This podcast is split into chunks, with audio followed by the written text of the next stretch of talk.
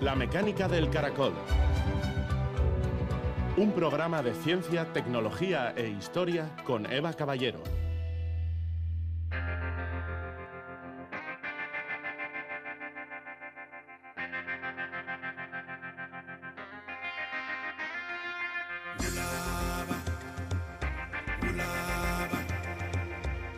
El cerebro es el órgano de las maravillas, el único que se pregunta a sí mismo. Eric Kandel, Premio Nobel de Medicina.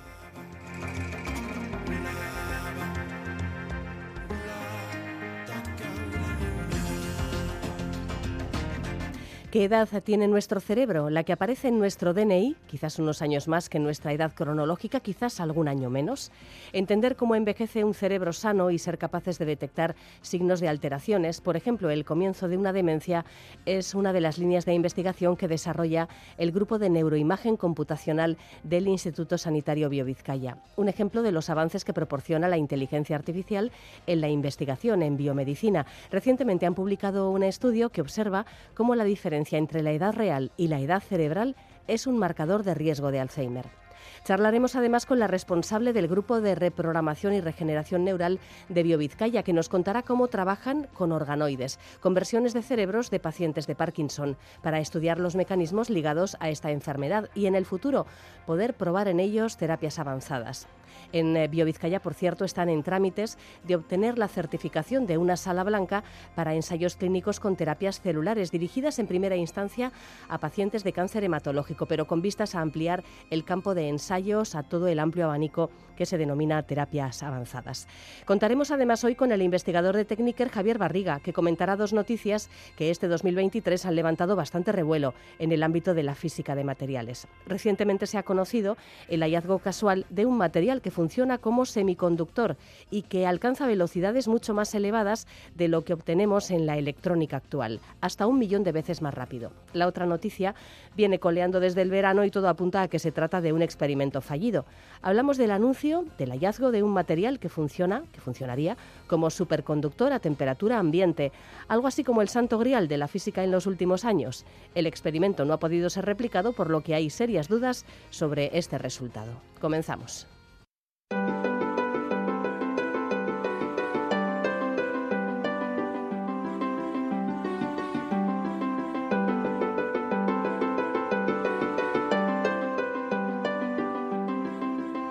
En nuestro mundo global eh, no tenemos aún quizás aún una moneda común ni una lengua internacional concertada, aunque el inglés va dando pasos avanzados en ese sentido. Tampoco tenemos un sistema de pesos y medidas homologado en todos los países, ni unas leyes, ni mucho menos un gobierno unificado. En cambio, lo que sí tenemos es una fiesta, digamos, planetaria, la Navidad, que se celebra incluso en países donde no hay una gran comunidad cristiana. Porque con ese nombre o con otro, en fechas más o menos cambiantes, con variadas formas de celebración y tradiciones tan diversas como lo son las propias culturas del mundo, prácticamente en todas las latitudes de la Tierra los últimos días del año son especiales, momentos de ruptura de la vida ordinaria y de encuentro en torno a determinados ritos. Una de las características de estas celebraciones es la presencia de personajes de origen mitológico, de origen folclórico, nacidos espontáneamente de la imaginación popular. Entre nosotros, en la cultura vasca, tenemos a Olencero, más recientemente a Mari Domingui, los Reyes Magos también, evidentemente. En los países de nuestro entorno, pues Papá Noel, Santa Claus son los más conocidos, pero hay muchos otros que revelan en su conjunto la enorme riqueza simbólica y etnográfica de este momento del año en el que nos encontramos, en torno al solsticio de invierno. Sobre los personajes de la Navidad hablamos hoy con Juan Aguirre en lo que va a ser la última sesión eh, de Eusko Cascunza en este año, en este 2023. Y así que el protagonista es quien normalmente hace de intermediario en estas lides, Juan Aguirre, periodista y autor de Negua Ospatus, Calor, Color y Ritmos del Invierno, es un libro y documental audiovisual editado por Eusko Cascunza a través de la Fundación Euskomedia, en el que se hace repaso a las celebraciones y tradiciones entre el otoño y el comienzo de la primavera a lo largo de la geografía vasca. Hola Juan Gabón. Gabón. Bueno, pues vamos a, dibujar primero el marco en el que surgen estas celebraciones del final de año, de lo que ahora llamamos final de año, pero que mucho antes de que hubiera un calendario establecido como tal, era marcado por el solsticio de invierno, que sí que es un evento astronómico inamovible. Bueno, mm, ¿en qué marco surgen los protagonistas de estas historias? Pues sí, como bien dice Seba, todo tiene su origen en el calendario, en el calendario solar, que en torno al 21 o al 23 o al 22 de diciembre, es decir, justamente ahora, esta pasada madrugada ha iniciado un nuevo ciclo estacional que es el solsticio. El solsticio de invierno en el hemisferio norte, donde nos encontramos, y el de verano en el hemisferio sur. Eh, solsticio es una palabra que proviene del latín solstitium, que significa sol quieto, porque es como si en este momento el astro se detuviera en su movimiento, ¿no? como si perdiera fuerza y amenazase con quedarse inmóvil. Eh, se da por hecho que al Sol se le ha honrado como fuente primordial de vida desde los orígenes de nuestra especie. Y bueno, en tal condición se le acompaña durante estos días, los más cortos del año, cuando parece ir languideciendo, estar atravesando un mal momento, ¿no? Y en este sentido, el solsticio de invierno era visto como un momento de incertidumbre, una fase de crisis de la naturaleza. Y para compensar este debilitamiento del astro solar, los humanos encendemos fuegos, hacemos luces. ¿no? Fíjate, va que también, también en el solsticio de verano, en junio, el fuego de las hogueras preside o canaliza las celebraciones. Pero el solsticio de invierno presenta una singularidad se transmuta en figura, en figura antropomorfa, con aspecto humano, se, normalmente con aspecto humano, se fija en forma de imágenes míticas. Este es, y este es el origen de muchos de los personajes asociados a las fiestas de fin de año, las del solsticio, desde nuestro lenchero hasta los reyes magos, que, ojo, llegan, no por casualidad, llegan siguiendo el brillo de una estrella, ¿eh? porque en general todos son representaciones del fuego, de la luz que muere y que luego renacerá. De modo que, hilando un poco con lo que decías al comienzo, en efecto, prácticamente por todo el mundo se han celebrado, se celebran ritos de regeneración del tiempo. El solsticio está en el origen de infinidad de mitologías, de tradiciones y de fiestas. Es un fenómeno que, con todo rigor, podemos definir como universal. Bueno, ¿y cómo se manifiesta esa transmutación de lo mágico en, personajes antropomorfos? ¿Esto cómo, sucede?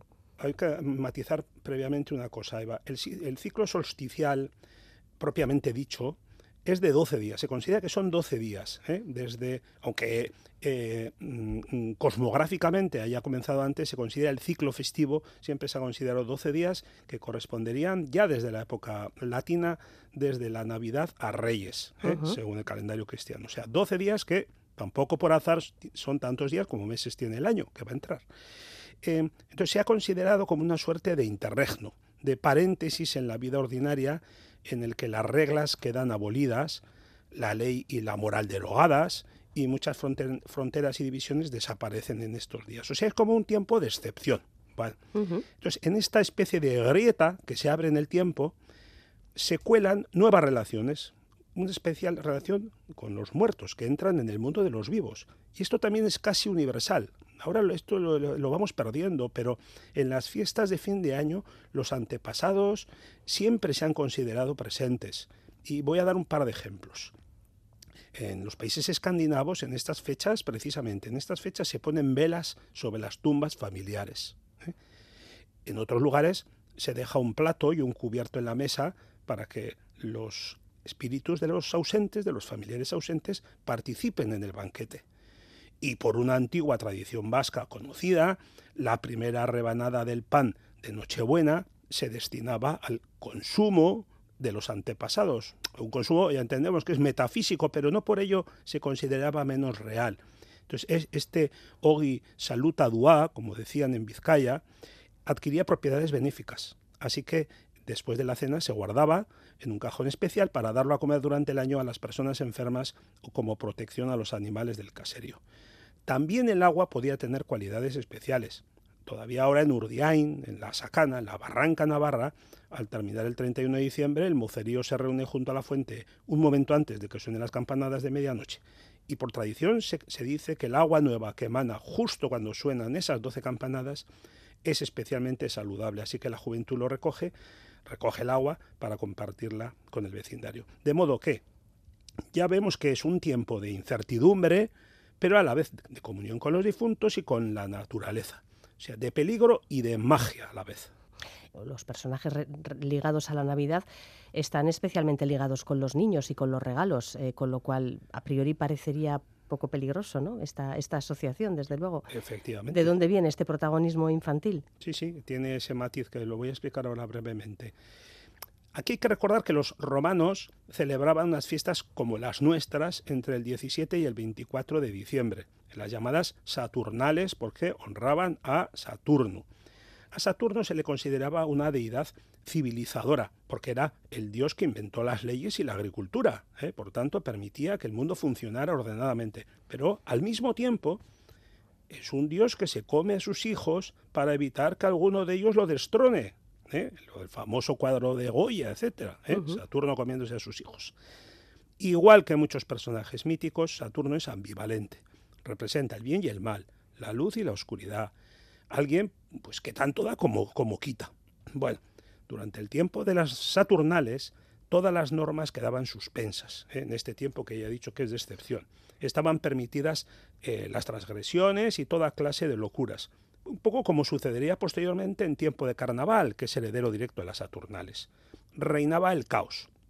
Al acabar las Saturnales, los romanos enlazaban con otras fiestas equivalentes a nuestra Nochevieja, que eran las sigilarias. En esas fechas decoraban sus casas con plantas, con vegetación, bueno, antecedente de nuestras guirnaldas y nuestros árboles de Navidad, ¿eh? y a los niños se les regalaban en las sigilarias unos, unas figuritas, unos sellos, unos pequeños objetos modelados con tierra cocida. Objetos, figuritas que algunos han relacionado hipotéticamente con las posteriores figuras de los belenes. Es decir, los niños, digamos que la lectura es esta, la lectura antropológica. Los niños han estado amenazados bajo el imperio caótico de Saturno, el que se los, los devora como si fueran pinchos calentitos. Pero ahora que han superado la prueba, son premiados. Este mismo patrón se trasladará luego a las Navidades, cuando aparecen numerosos descendientes de Saturno en forma de personajes siniestros y amenazadores para los niños. Personajes que encontramos en Alemania, Austria, Croacia, Eslovenia, Hungría, en muchos países. Y además con nombres tan expresivos como Cara Sucia en Suiza, Pedro el Negro en Países Bajos, llamado así porque es negro, lo cual, por cierto, ahora está siendo objeto de crítica porque se considera que es una forma de racismo, etcétera, y lo están repensando. Eh, en, los Alpes, hay una tradición en los Alpes de un diablo cornudo llamado Krampus. ¿eh? O bueno, o el famoso, este ya conoces Eva, el, Papa Fuetag, el Papa Látigo ¿eh? de los países francófonos. Y muchos otros personajes con este cariz un poco sombrío. Y nuestro lenchero, a ver, tampoco se aparta de este patrón. Si tenemos en cuenta que en muchos pueblos se le representaba como el coco o el hombre del saco, un tío lúgubre, peligroso, borracho, capaz de cometer las peores atrocidades, como por ejemplo, esto se ha recogido etnográficamente, en algunos pueblos que amenazaba con cortar la cabeza a los habitantes de la casa o el caserío si encontraba la chimenea sucia cuando bajaba por ella. ¿Ah? Sí. Así que, claro, la evolución moderna acabó con este cariz salvaje de Olenchero, que ya, ya sabemos, es muy formal, domesticado, se ha casado, ha dejado de fumar. ha dejado de beber. Ha dejado de beber, ha dejado todos los vicios. se ha lavado. Exacto, se ha lavado. Pero bueno, escucha, lo mismo que sucede a Olenchero les ha pasado a las restantes figuras mitológicas y folclóricas que acompañan a estas celebraciones, ¿no? que como digo son personificaciones del invierno descendientes de, de Saturno, muchas veces con aspecto de viejos traperos, con barbas, greñas, vestidos con ropas amplias, con opalandas, ropas oscuras, portando en una mano una vara para castigar a los niños desobedientes y en la otra un saco para además luego meterlos y llevárselos. Sí, sí. Es que incluso ya em, el tema de, que los Reyes Magos traían carbón, yo creo que ya está eh, hasta en desuso. Bueno, y si lo traen es de ese dulce, claro. que es todo azúcar. Efectivamente. En fin, sí, el, concepto de, personaje mágico que llega y castiga a los niños desobedientes creo que está un poco de moda. Eh, sí. Todo, mm, en parte, pues tras la aparición de ese Papá Noel brillante, rojo y blanco, con barba, bonachón, con papos rojitos y, y siempre sonriente, evidentemente a pesar de que en su origen fuera una especie de, eso, de viajero ambulante tipo hombre del saco. Pero bueno, aquí estamos entrando ya en, la mercantilización de la Navidad, ¿no? clarísimamente. Eh, está Papá Noel, lo que hoy conocemos como Papá Noel, está íntimamente ligado tanto a aquellas figuras paganas de las que acabo de hablar, como dices bien Eva, a las modernas estrategias comerciales. Son inseparables estos dos polos en el personaje, ¿no? Sabemos que, por contar un poco la genealogía familiar, entre comillas, de Papá Noel, que es una evolución de San Nicolás, o sea, de Santa Claus, es lo mismo. ¿eh? Un santo oriental, milagrero, apodado el taumaturgo, el taumaturgo porque, al parecer, obraba prodigios, como hizo, por ejemplo, al devolver a la vida a varios niños que habían sido degollados. ¿eh? Por ello se le ha considerado santo protector de la infancia. O sea que, al contrario que el pagano Saturno, el sagrado San Nicolás no se los come, sino que los resucita. Un dato muy significativo. Su fiesta, que es el 6 de diciembre, en muchos países cristianos es el día de los regalos a los niños. ¿eh? Aunque ahora ya empieza a haber también modalidades mixtas de que se les hace un pequeño regalo en San Nicolás y luego en Papá Noel algo un poco más grande, etcétera. Pero tradicionalmente ha sido el Día de los Regalos el 6 de diciembre. San Nicolás también lo era aquí, ¿eh? en Tierra Vasca, hasta hace algún tiempo y eso también la etnografía lo ha recogido con bastante detalle. Y de ello ha quedado como pervivencia hasta hoy las postulaciones presididas, presididas por él o la obispillo, ¿no? Esa niña o ese niño vestido de obispo que postula con sus compañeros, eh, que se dan en muchas localidades del sur de Guipúzcoa, sobre todo, en, el norte de Álava. También se empieza a dar ahora en Vizcaya, un poco ahora se, se están extendiendo por todas partes la postulación del obispillo del 6 de diciembre, que también es típico también de la zona norte de Castilla y de Cataluña. Bien, a partir de la Edad Media, no pocas figuras mitológicas y folclóricas de origen mágico y precristiano que acompañaban estos días, pues hablamos de hadas, de elfos, hierofanías, sobre todo muchas de ellas provenientes de Asia Menor, dioses antiguos y otros personajes irán confluyendo lentamente en una sacralidad ya más formal, más ortodoxa, como es la que representa San Nicolás quien, no obstante, guardará esa ambivalencia, ese polo siniestro a través de personajes de los que se acompaña y que encarnan la parte oscura de la que hemos hablado. ¿no? San Nicolás en muchos sitios se, acompaña, se ha acompañado y todavía hoy se acompaña de cocos, hombres del saco, diablos, brujas, azotadores, que hoy ya no tienen ese carácter amenazante y malévolo, pero que vienen a evocar aquella dualidad del moral del bien y del mal, de la amenaza y del, premio. A finales del siglo XIX, todo este inmenso reparto de personajes invernales y de tradiciones solsticiales desembocará ya en un personaje, como has dicho Eva, plenamente bonachón, generoso, sin maldad aparente, Papá Noel o Santa Claus, Santa Claus al que hoy podemos definir como héroe laico de la Navidad global, es, es el personaje heroico de la Navidad, ¿eh? que se extiende por todas partes, además de una forma impresionante. Entonces, por una curiosa inversión de, de valores, pues sí, Santa Claus, este Papá Noel comparte algunos atributos de aquellos cocos, como por ejemplo el saco, el saco que antes servía de amenaza a los niños traviesos, donde te, te, van a llevar secuestrado, pues ahora es el lugar de donde saca los regalos para premiar a los niños buenos, que además como al hilo de lo que has dicho del carbón, ya todos son buenos, sin excepción. Sí, ¿eh? sí, sí, Todos son buenos ya. Todo el mundo se porta fenomenal. Todos fenomenal. Y al castigo, no, no nadie merece castigo. Es el mismo esquema que sirve para Olenchero, evidentemente. Entre Olenchero y Papá Noel hay un lazo muy estrecho y, y también unos orígenes de esto. Nos habló en su momento aquí Emilio Xavier Dueñas, ¿verdad? De que él tenía la hipótesis que Olenchero desplegaba otra vez eh, con mucha fuerza en el País Vasco en los años 60 en plena era de, consumo, del despertar del consumo empujado por ciertas eh, marcas, ciertas empresas, ciertos establecimientos comerciales. La palabra al final clave de todo este embrollo es sincretismo, o sea, unión de tradiciones de diversa procedencia, préstamos culturales en toda dirección. La palabra clave es sincretismo y comercio, claro. Sí, sí. Se ha dicho, por cierto, que el resultado de la Segunda Guerra Mundial fue determinante para que Papá Noel se expandiera en detrimento de otras figuras que eran propias de, las Navidades en otros pueblos, en otras regiones. Esto, bueno, ¿qué hay de cierto en ello? Sí, sí, es claro que fue así. Sí, en la posguerra mundial, Papá Noel penetró con una fuerza enorme en Europa, bueno, penetró Papá Noel junto con todo el modelo de vida y de consumo norteamericano. Claro, llegaba como un símbolo de generosidad y además de éxito material, de prosperidad.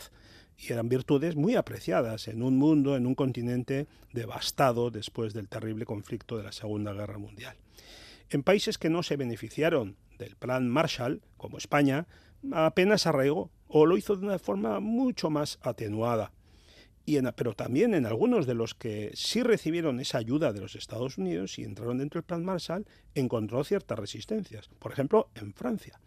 Ya se ha contado bastantes veces que el día de Nochebuena de 1951 una figura de Papá Noel fue quemada en la explanada de la Catedral de Dijon, delante de niños y de familias que celebraban la Navidad una especie de auto de fe, un auto de fe a Papá Noel, con el que el clero local de Dijon quiso manifestar su odio a quien consideraba usurpador y herético, a Papá Noel. Oh, herético y todo. sí, sí, claro, acusado de paganizar las fiestas, de desacralizar las celebraciones. A ver, que seguramente desde su punto de vista pues era comprensible esta reacción. Evidentemente, pues, ¿sabes por qué va?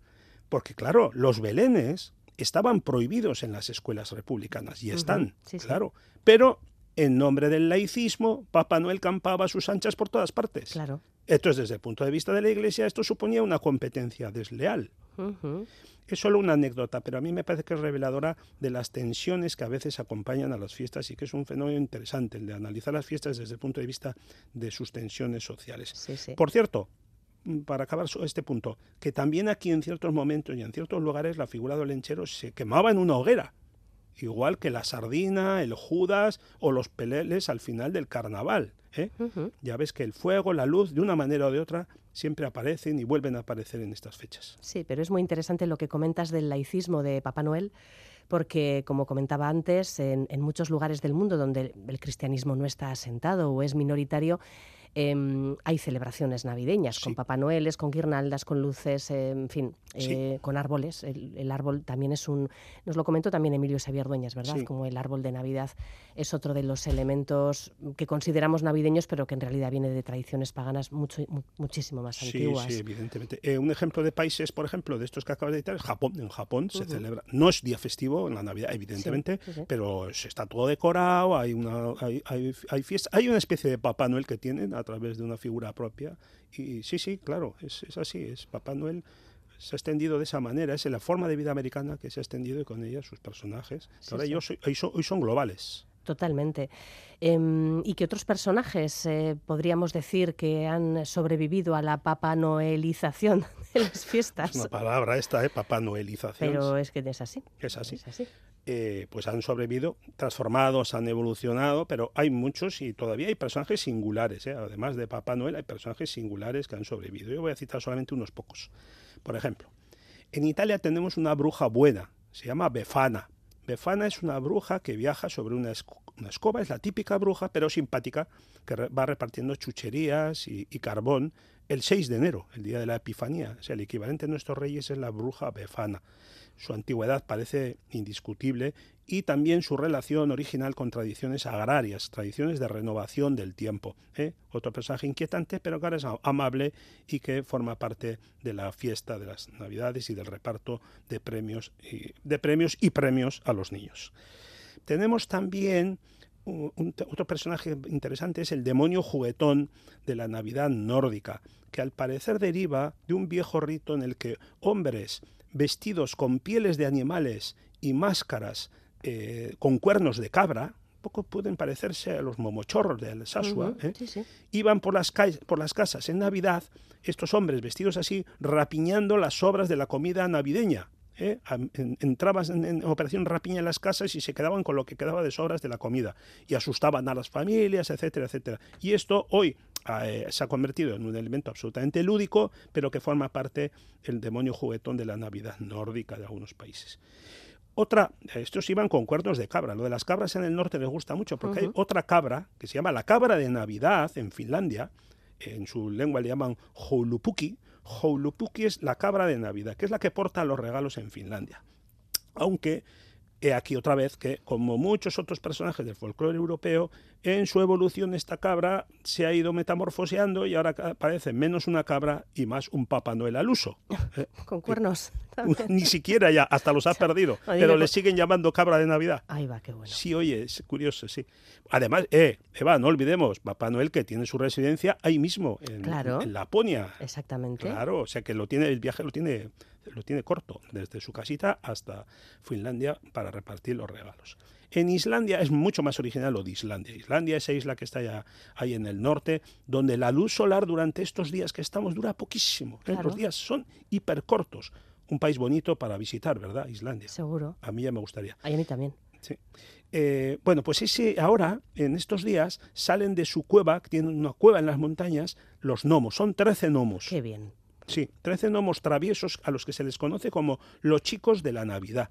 Entonces son 13 gnomos que salen de las cuevas, de su cueva y van distribuyendo los regalos.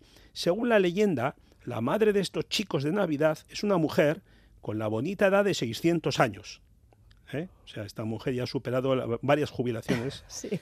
Y, está, ojo, eh, como Saturno se come a los niños. Anda. Sí, se come a los niños. Las costumbres antropófagas como son. Eh, ah, sí, eh, pues algo dice de nosotros, ¿eh? Algo dice de nosotros. Sí, sí. Es más, todavía no, he acabado ahí, porque la, mascota de esta familia tan peculiar que forman los trece gnomos y la mamá devora niños, también se come a los niños, que es un gato gigante. Un gato gigante, sí, solo perdona a los niños eh, que van vestidos con alguna prenda nueva durante estas fiestas. El hecho de, sí, de llevar algo, cualquier cosa. Hay que estrenar algo en estas fechas, aunque sea un pañuelito, para no ser devorado por el felino.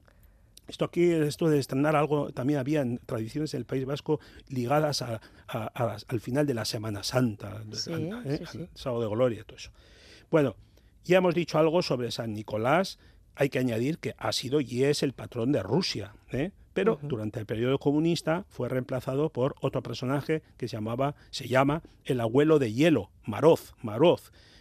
Eh, que hoy al fin y al cabo pues también tiene eh, todos los elementos eh, semióticos de Santa Claus, pero va vestido de azul, tiene que diferenciarse del americano, claro, va vestido de azul y reparte los regalos el último día del año acompañado por una sirvienta muy mona que tiene que se llama la Niña de la Nieve en Ucrania y en Polonia también eh, San Nicolás es el que, mm, San Nicolás, a diferencia de Rusia, que ahora es el abuelo del hielo, pero estos países han mantenido, aunque fue, estuvieron en la órbita comunista, han mantenido eh, la tradición de que San Nicolás sea quien reparta los regalos a los niños, los deja en la cama, a la pie de la cama, bajo la almohada, o si no, si se han portado mal aquí no les da, no les da carbón. San Nicolás trae un ramo de, un, simplemente un ramo, un manojo de ramas. ¿eh? Al que se ha portado mal le deja un manojo de ramas que es símbolo de, castigo.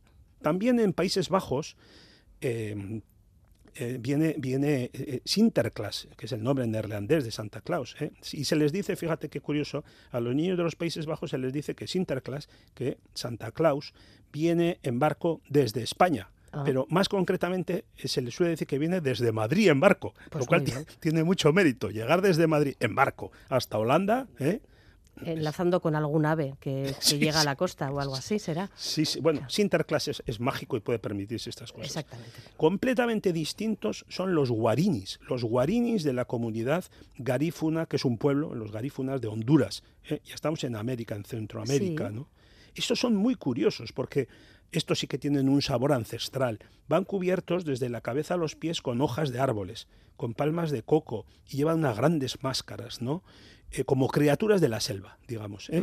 Son bastante impresionantes los guarinis y van en postulación de casa en casa estos días anunciando la Navidad y bailando al ritmo de los tambores. Esto me lo contó una, conocida eh, hondureña, lo he investigado y me ha parecido muy bonito y muy interesante de, ver además los vídeos que hay en Internet. Y Eva, voy a terminar volviendo a la península ibérica, para mencionar un personaje que me parece súper pintoresco. A ver l'home dels nassos. Ah, el hombre, Sí, el hombre, sí, el hombre de las narices. A ver, el hombre de las narices. ¿Cuántas tiene?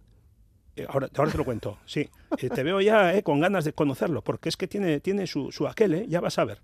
Bueno, escucha, has dicho bien, es de Cataluña, pero también es de toda la zona un poco vale, catalano-balear, mediterránea, ¿eh? desde Andorra hasta Baleares, pasando por Valencia y Cataluña. ¿eh? Es de toda esa zona de habla catalana, valenciana y, y balear. Entonces, sí, a ver, es un tipo al que cada uno de enero de pronto le salen 365 narices, le brotan, ¡paf! de golpe el 1 de enero, tantas como días tiene el año. Pero desde, desde esa fecha, desde el 1 de enero, empieza a perder una al día. Como un calendario de Adviento, pero, pero en plan nariz. Exacto. Bueno, eso es, eso exactamente. Pero a lo bestia. a lo bestia. entonces, ¿qué pasa al llegar el día 31 de diciembre, va? Pues que se queda sin nariz de ningún tipo. Una. pierde la última. No, pero, en algún momento se le caerá también, ¿no? ¿O no? no porque cuando se le vaya a caer la última, a la medianoche. Le brotan las otras. Claro, claro. Entonces, se le queda una nariz el día 31. Y este Entonces, si, se constipa, qué mal rollo, ¿no? complicación de vida. Una vida, sí, desde luego. Oye, y claro, eh, ahora ya puede dejarse ver, porque se supone que durante el año vive escondido, porque la gente se burla de él, le toma el pelo. Entonces el 31 de diciembre es el único día que este buen hombre puede salir a la calle tranquilamente y pasearse con su única nariz. Así que la gran pregunta del último día del año es, ¿has visto el hombre de los nasus? ¿Has visto al hombre de las narices? Pero claro, cualquier hombre con una sola nariz es sospechoso. Así que la inocentada ya puede entender que está servida para tomar el pelo a cualquiera y a decirle a cualquiera, tú eres el hombre de las narices, ¿no? Sí, sí. O sea que ya ves que el hombre, el buen hombre, tiene motivos para acabar el año, lo que se dice, hasta las narices. Hasta las narices, ¿verdad? efectivamente. Bueno, pues. Pues fíjate, al hilo de lo que has contado de Honduras, muy interesante, estaba pensando que quizás la próxima vez que hablemos de personajes del, del final del año, del solsticio, podemos centrarnos un poquito en el hemisferio sur que no solemos movernos mucho por ahí, claro, porque al final las tradiciones europeas son tan variopintas, a nada que te mueves 100 kilómetros, que que bueno, que ya nos da mucho juego, ¿no? Pero, pero jo, estaría bien también, ¿verdad? sí, sí, sí. No, no, guardan, guardan muchas tradiciones que aquí han sido, también allí, eh, cuidado, allí la presencia de Papá Noel es enorme, gigantesca, pero guardan todavía ciertas tradiciones de sabor etnográfico muy interesantes. Pues otro año nos vamos a trasladar quizás al, hemisferio sur. Anotado. A ver por, no sé, por Oceanía, por Sudamérica por las eh, islas del Pacífico que, hay. Bueno, puede ser interesante. Investigaremos, Eva, es un tema muy bonito. Juan, felices fiestas. Igualmente. Feliz fin de año, que ya la próxima vez que hablemos será ya enero. y, bueno, y Rión. Eva, a ti y a toda nuestra audiencia. Efectivamente. Y que el año no sea propicio. Un beso fuerte. Un beso. Agur, Juan. Agur.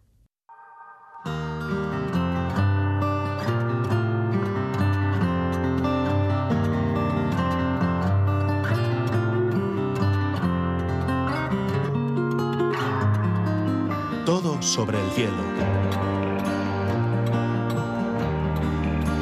Hoy hemos invitado a Esteban Esteban, responsable del blog Desde el Tercer Planeta y miembro de la agrupación astronómica vizcaína, para que conteste la duda de un oyente. Si nos situamos en el Ecuador, el Sol solo estaría en línea vertical con respecto a la Tierra en los días de solsticio de verano e invierno. Lo cierto es que este tema de los movimientos del Sol a lo largo del año y de los puntos cardinales que tomamos como referencia es bien curioso. De hecho, alguna vez también ha salido a relucir en estas charlas sobre astronomía. Hola Esteban. Hola Eva. ¿Qué le podemos decir a este oyente? Eh, bueno, pues que, no, que en el, o sea, el supuesto suyo, bueno, es más o menos es lógico pensar, pero no. Si precisamos un poco, veremos que estando en el Ecuador, el Sol culmina a mediodía justo en el cenit en los equinoccios. Eh, sale exactamente por el este, va subiendo en vertical, en los equinoccios en el Ecuador, entonces pasa por el cenit y luego pues va bajando también en vertical y se pone exactamente por el oeste. Luego, en los trópicos, que sería moverse 23 mm, grados y medio en latitud, tanto en el trópico de Cáncer hacia el norte como el trópico de Capricornio hacia el sur, ya la cosa cambia un poco y eh, en estos lugares el Sol llega a culminar eh, en el cenit a mediodía, pero en los solsticios. O sea, en el, solsticio, en el solsticio de verano en cada sitio, lo que pasa que es de diferente fecha. En el solsticio de junio, en el eh, trópico de Cáncer, ya en el hemisferio norte, el Sol no sale por el este, sale un poquito más hacia el nordeste, sube un poco, un poco inclinado y eh, culmina efectivamente eh, en, el, en, cenit. Y en el trópico de Capricornio, pues al revés, en el solsticio, eh, que aquí llamamos de invierno, pero para ellos sería también de, verano. Bueno, hay que decir eh, varias cosas. Bueno, todo esto mm, está relacionado, lógicamente, con las estaciones, o mejor dicho, las estaciones están relacionadas con eso. ¿Por qué ahora ya estamos en una época en que el, día dura muy poquito? Bueno, pues porque el recorrido del Sol eh, sobre nuestro horizonte es un recorrido corto, no es que el Sol vaya más despacio, es que tiene realmente el, el recorrido del Sol un día lo marca la rotación de la Tierra.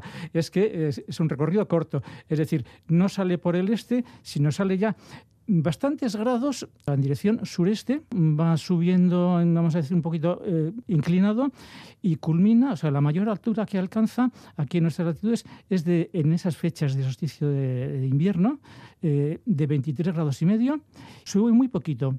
En, por ejemplo, en junio, que es cuando el sol está más alto, ¿hasta dónde subiría? Hasta 70 grados y medio. El eje de la Tierra está inclinado 23 grados y medio y de eso depende todo. El eje de la Tierra bueno, en miles de años no cambia esa inclinación, pero en millones de años no cambia, pero sí cambia la posición respecto del Sol.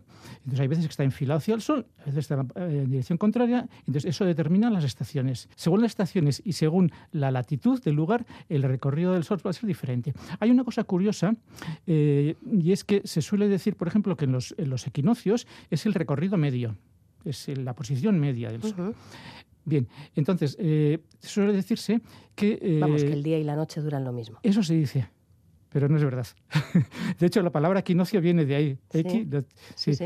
Eh, no es exactamente, hay, hay, un motivo o dos motivos que lo voy a comentar ahora que hace que no, sea exactamente, no, salga exactamente por el este y que no dure exactamente las 12 horas de día y las 12 horas de noche.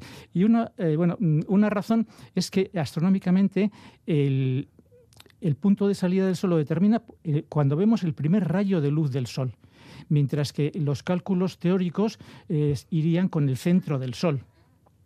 Ah, el Sol sale un poquito hay antes. Una pequeña diferencia. hay una desde, que, desde que empieza a asomar el primer rayo hasta que sale el Sol, hay sí, una es, pequeña diferencia. un minuto y poco más, pero, pero luego hay otra diferencia más, otra eh, causa mayor que trastoca todo esto, y es el tema de la refracción. Cuando vemos salir el sol, realmente el sol está todavía debajo del horizonte. Eh, para nuestra latitud casi casi coincide. Cuando acaba vemos el sol que acaba de salir, es una especie de espejismo. En ese momento el sol está casi tocando el horizonte, pero por debajo. Entonces, como sale inclinado, quiere decir que no va a salir por el este, sino que va a salir un poquito desplazado. Bueno, eh, hemos visto, creo que todos y todas, un experimento, o hemos oído eh, que se ha hecho en la televisión, o lo hemos hecho nosotros, de coger un vaso de agua y meter un bolígrafo o un lápiz y vemos que se que, no queda recto, queda, queda como torcido, como doblado. Entonces, ese es el efecto de refracción. Al cambiar de, de, medio, por así decirlo, del aire al agua, los rayos de luz vamos, se tuercen se desvían. Entonces, eso mismo ocurre con la atmósfera. O sea, la atmósfera hace que los rayos de sol, eh, o sea, que el sol aparezca en diferente lugar que el que está físicamente, pero eso ocurre sobre todo cuando el sol está pegadito al horizonte. Luego, cuando va subiendo ya cada vez más, ese efecto de refracción disminuye y luego cuando ya tiene una suficiente altura, ya prácticamente es cero. ¿Y por qué? Porque si miramos y nos imaginamos la Tierra en, vertical, la atmósfera en vertical, pues tiene un determinado grosor, que es, muy poquito. Eh, pero claro, si si la miramos de refilón hacia el horizonte, el grosor es muchísimo mayor porque se va acumulando eh, las capas de atmósfera pues, pues de todo lo que tenemos delante. Y entonces, por ese motivo, eh, bueno, pues está la refracción que nos eh, desvía la posición de los astros de donde están realmente a donde los vemos, y eso no solamente influye con el Sol, sino que influye con cualquier astro, cualquier estrella. Bueno, eh, las estrellas que no son muy brillantes a esa altura prácticamente no se ven, pero las estrellas brillantes sí podríamos comprobar que, bueno, pues harían un, un movimiento aparentemente raro. Y de cara a hacer cálculos y observaciones precisas, astronómicas, eso hay que tenerlo en cuenta. Vale. Entonces, cuando vemos que el Sol ya prácticamente ha salido entero en el horizonte, en realidad estamos viendo, por así decirlo, un reflejo. el Sol todavía está oculto y lo que estamos viendo es el reflejo en la atmósfera. Efectivamente. Y ya eh, hablando de este tema de la salida del Sol, que igual hemos quitado algún mito, eh, hay una cosa muy curiosa que es que, eh, bueno, pues eso, más o menos el Sol sale por el este, pero sale por el este en los equinoccios. los, el resto de, esto, eh, como hemos dicho, aquí hasta 33 grados se desvía.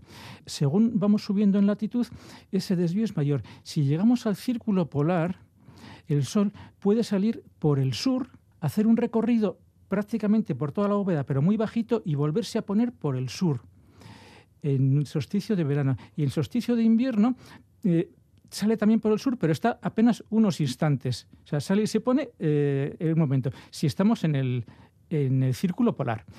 Pero hay una cosa todavía más curiosa, y es que, bueno, pues digo que el Sol puede salir, en ese caso extremo, por el sur, en esas fechas. Pero si yo quiero que el Sol salga por el oeste porque tengo un capricho, pues lo puedo conseguir. ¿A dónde hay que irse? hay que irse al polo. Eh, más fácil a la Antártida, al Polo Sur, porque allí tienen puesto un poste para saber exactamente dónde es el polo. ¿Y en qué momento del año? Hay que ir justo antes del equinoccio. Sería en el equinoccio, mm, que es cuando teóricamente sale, sale el sol por allí, pero como hemos dicho que por el efecto de la refracción sale un poco antes, pues tres o cuatro días antes del equinoccio nos plantamos en la Antártida, en el Polo Sur, y eh, miramos directamente, mm, enfilamos el, poste ese con una bolita que hay arriba. Esto, esa dirección sería dirección sur de tal manera que nuestro brazo derecho indica dirección oeste y nuestro brazo izquierdo dirección este. Entonces yo quiero que salga por mi brazo derecho. ¿Puedo conseguirlo?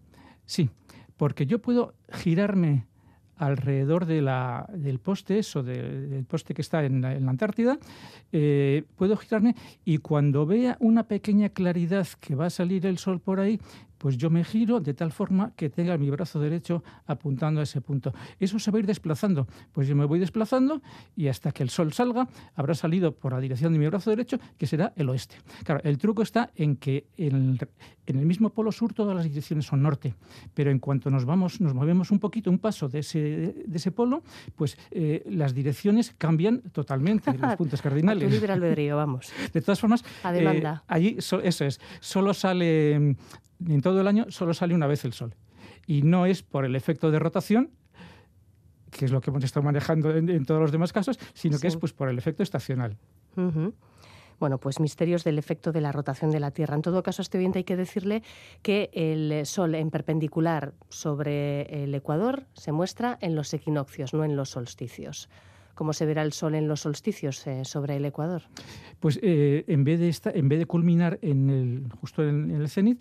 Eh, el cenit es la parte más, más alta. en perpendicular. Eso es. Perfecto, vamos. culmina 23 grados y medio hacia un lado, hacia el norte, o hacia el sur, según sea el solsticio de junio o el solsticio de diciembre.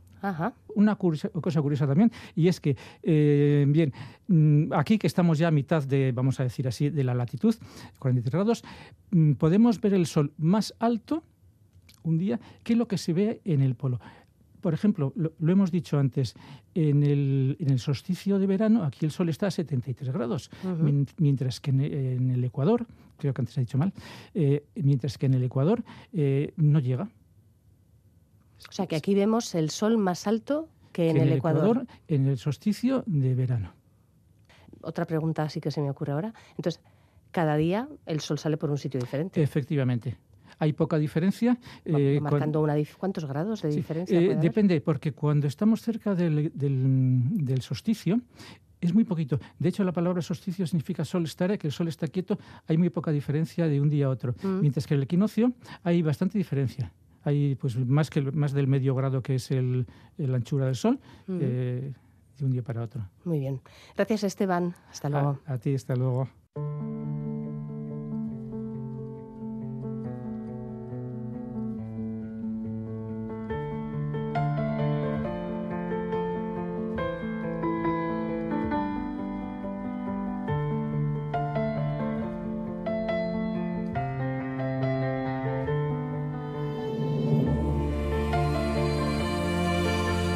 En el campo de la medicina regenerativa se trabaja ya desde hace años en buscar soluciones para reparar o reemplazar tejidos y órganos dañados por un traumatismo o una enfermedad. La ingeniería de tejidos combina células, moléculas biológicamente activas y estructuras que sirven como andamio para desarrollar, por ejemplo, piel y cartílagos totalmente funcionales. Hay biomateriales creados a partir de tejidos animales, por ejemplo, que sirven para curar heridas y se experimenta con la restauración de órganos dañados. Una de las claves de la la ingeniería de tejidos, en todo caso, es trabajar con células del propio paciente para favorecer la regeneración y evitar el rechazo. Las impresoras, capaces de utilizar biomateriales y crear a partir de células estructuras en tres dimensiones, se han convertido en una herramienta imprescindible en este tipo de estudios. Esta es la idea que hay detrás del proyecto Nanoprint Bio, en el que colaboran los centros de investigación CIC Nanogune y Polymat, y la empresa de impresión 3D Indart 3D. Nos acompaña Javier Latasa, investigador de CIC Biogune, para darnos más detalles. Buenas noches, Javier. Hola, buenas noches. El objetivo del proyecto es diseñar una plataforma de biofabricación avanzada que permita crear tejidos humanos de alta precisión y que sean complejos. Mm, para hacernos una idea de cómo funcionan este tipo de herramientas, ¿cuál es el proceso eh, de cara a obtener un tejido funcional? Pues con este equipo que se está desarrollando en este proyecto, lo que se hace es se fusionan tecnologías de nanofabricación, principalmente para fabricar eh, materiales fibrosos, con impresión 3D, bioimpresión tradicional y después ya entra la parte de biomedicina en el que con bioimpresión agregan un hidrogel que contiene células eh, lo cultivan y al encontrarse en las células el, el, entorno que ellas consideran apropiado, se crea el tejido eh, objetivo.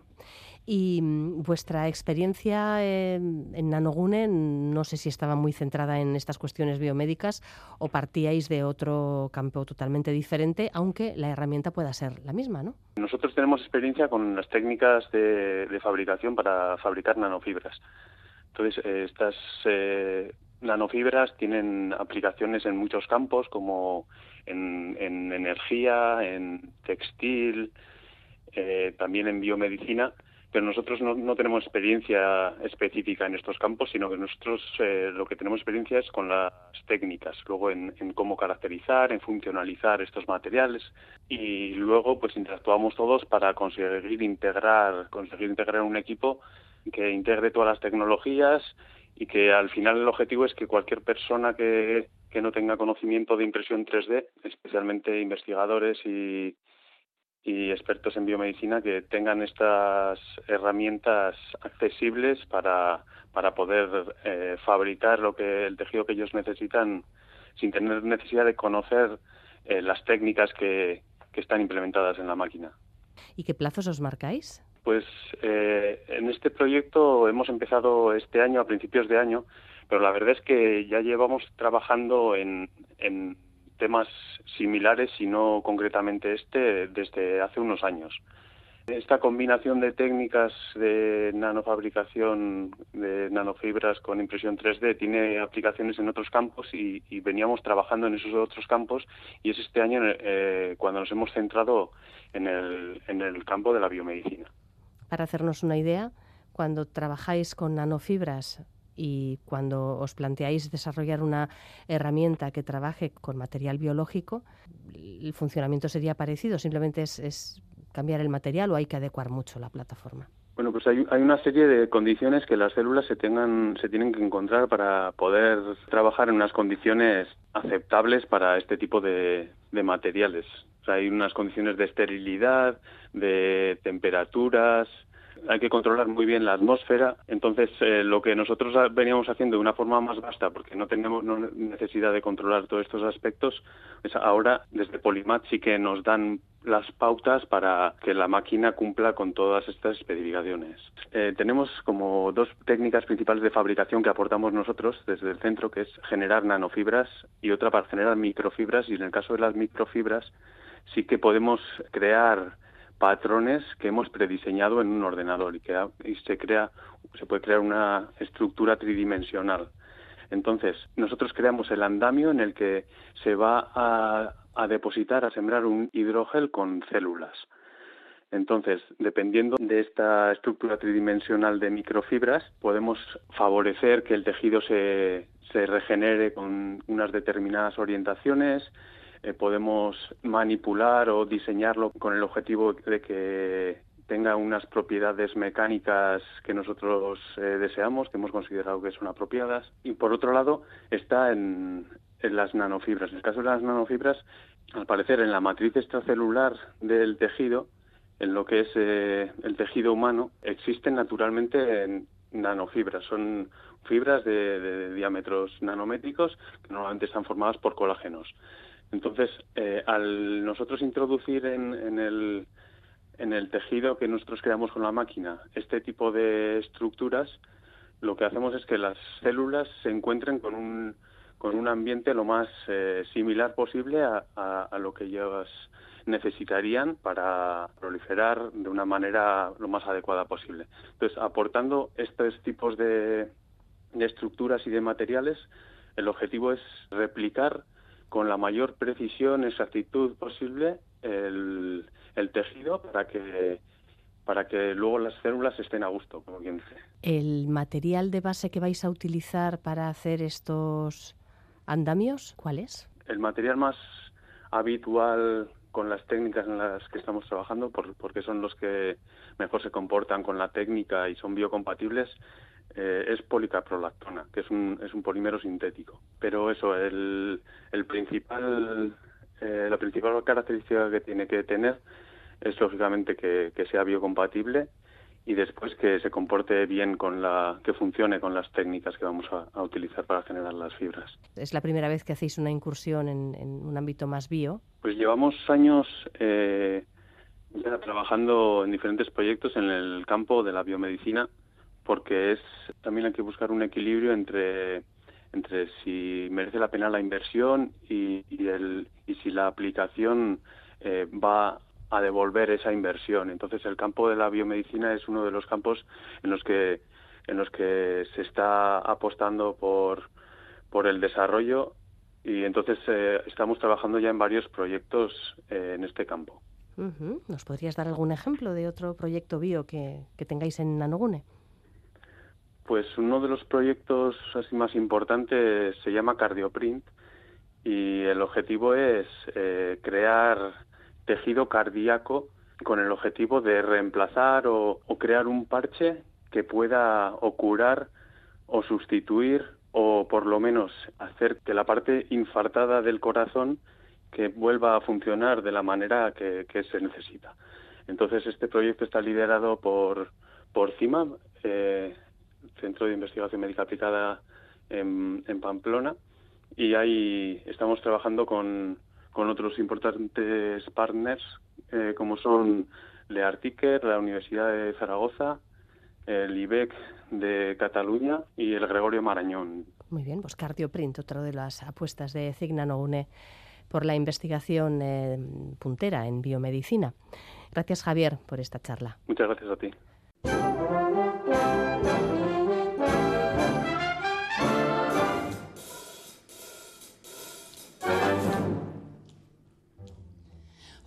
Olentzero zantzaigu Bendira lanera bo Intentzioarekin Ikatzekitera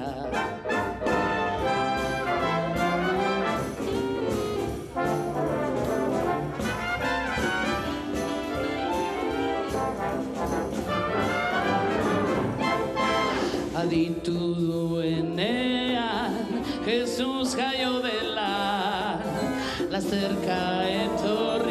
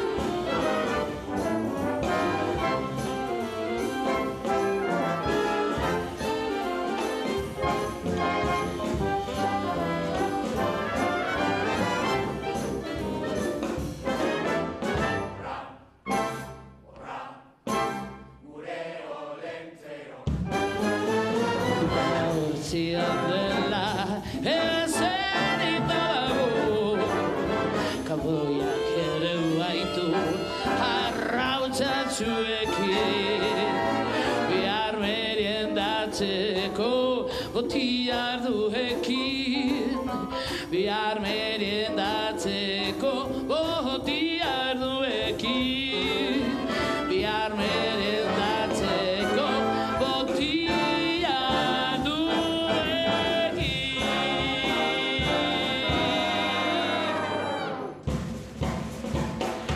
Olentzero buru handia, entendimentuz jantxia Batarratzea erdan emendu, amararruko zagia Olentzero buru handia, entendimentuz jantxia Batarratzea erdan omendu, amararruko zagia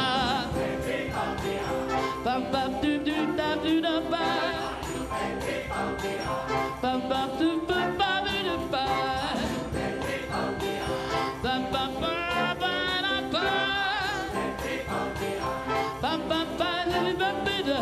ba ba da